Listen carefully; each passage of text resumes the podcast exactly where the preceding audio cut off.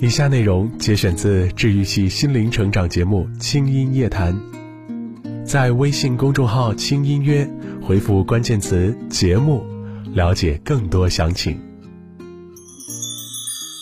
那些你不待见的、讨厌的人，其实是你心里的两个人，一个是你想成为但是你望尘莫及的人，另一个是你讨厌的你自己的某一个部分。这是我当年跟着德国老师学习心理咨询技术的课堂上偶然领悟到的道理。记得那次课上啊，有一位同学呢，我始终看不惯他，觉得他清高冷傲不合群，什么集体活动都不参与，看上去很不好相处。在一次做练习的时候，我跟他分到了一个小组，越深入了解后，就越发现，其实他为人单纯善良，很好相处。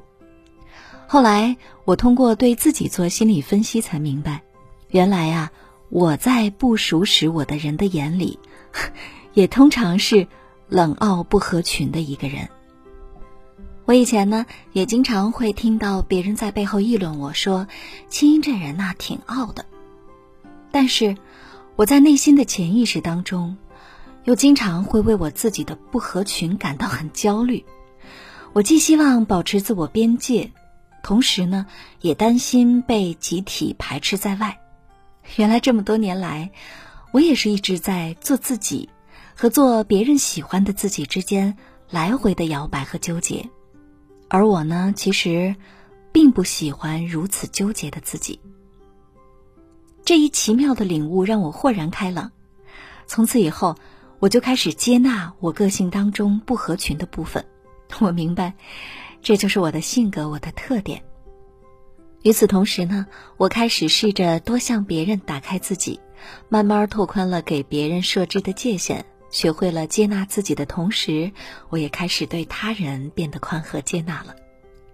每一个别人其实都是一面镜子，不一样状态和心态的你会制造出不一样的关系氛围，也会映照出不一样的自己。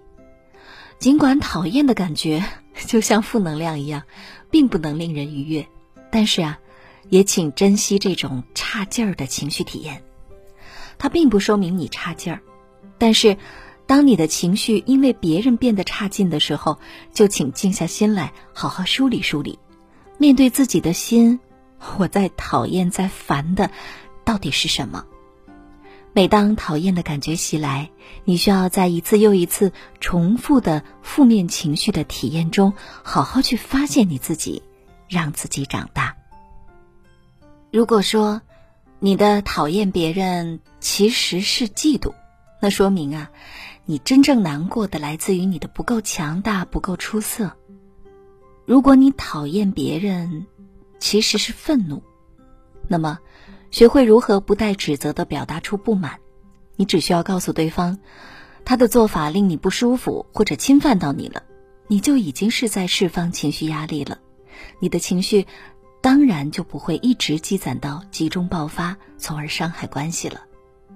当你有一天发现你讨厌的、不待见的人变少了，仿佛可爱的人变多了，那并不是这个世界突然变好了。而是你的内心变强大了，你的个性变包容了，你长大了，你也就越来越招人待见了。学习高情商，提升竞争力。轻音夜谈第一季，别招人不待见。更多节目详情，请关注微信公众号“轻音乐”。